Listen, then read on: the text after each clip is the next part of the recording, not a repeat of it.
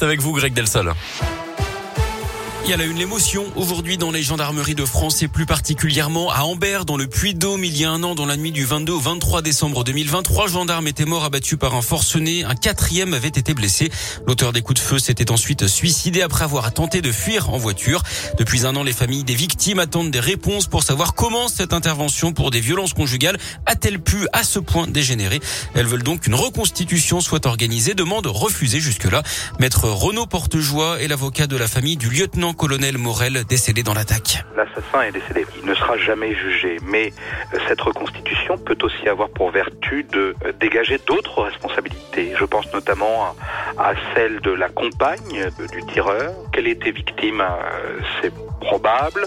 Qu'elle est appelée dans un premier temps les services, c'est une réalité. Est-ce qu'elle n'aurait pas pu prévenir peut-être mieux de l'état d'esprit dans lequel il se trouvait Savoir également si dans l'organisation des intervenants, il n'y a pas eu des défaillances? Moi, je pense que la reconstitution pourrait permettre peut-être de faire la lumière sur tous ces points-là. un pourvoi en cassation a été fait. Il doit être examiné dans les prochains mois. Un suspect interpellé dans l'affaire des voitures incendiées devant le commissariat de Firmini dans la Loire, un adolescent de 16 ans qui habite Saint-Etienne. Il a été mis en examen hier d'après le parquet et placé sous contrôle judiciaire. Il a pu être identifié grâce aux images de vidéosurveillance.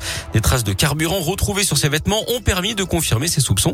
Il aurait agi en représailles après avoir dû jeter des stupéfiants à la vue d'un contrôle de police à la Ricamari la veille du premier incendie mi-décembre. Un deuxième Stéphanois de 16 ans est lui en garde à vue depuis lundi. Il a été présenté au parquet sous le statut de témoin assisté. Les deux contestent les faits qui leur sont reprochés. Une adolescente de 17 ans qui avait fugué de Haute-Loire et qui avait été interpellée en même temps que lundi avait été remise en liberté en fin de journée après avoir été mise hors de cause. Je rappelle également que le ministre de l'Intérieur, Gérald Darmanin, est attendu demain dans la Loire pour apporter son soutien aux fonctionnaires du commissariat. Le nombre de contaminations explose en France. Contamination au Covid, plus de 72 000 nouveaux cas en 24 heures. D'après le gouvernement, le variant Omicron représente désormais 20% de ces cas. Un conseil des ministres extraordinaire aura lieu lundi matin. Le projet de loi sur le passe vaccinal pourrait arriver devant l'Assemblée nationale dès début janvier. Par contre, pour l'instant, le gouvernement recule sur l'instauration du pass sanitaire en entreprise. Quant à la vaccination de tous les enfants dès l'âge de 5 ans, elle pourrait commencer ce soir ou demain. Il manque encore la validation du comité d'orientation pour la stratégie vaccinale. Elle devrait arriver dans la matinée. Pour rappel, ce sera sur la base du volontariat. On ouvre la page au sport de ce journal avec déjà du basket et la huitième journée de l'Eurocoupe. La JL Bourg a bien résisté hier soir face aux Monténégrins de Podgorica, les leaders du groupe.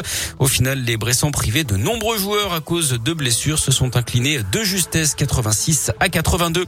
Et puis du foot également avec la 19e journée de Ligue 1. Ce soir, Saint-Etienne dernier espère surfer sur la vague du Prat face à Nantes à 21h.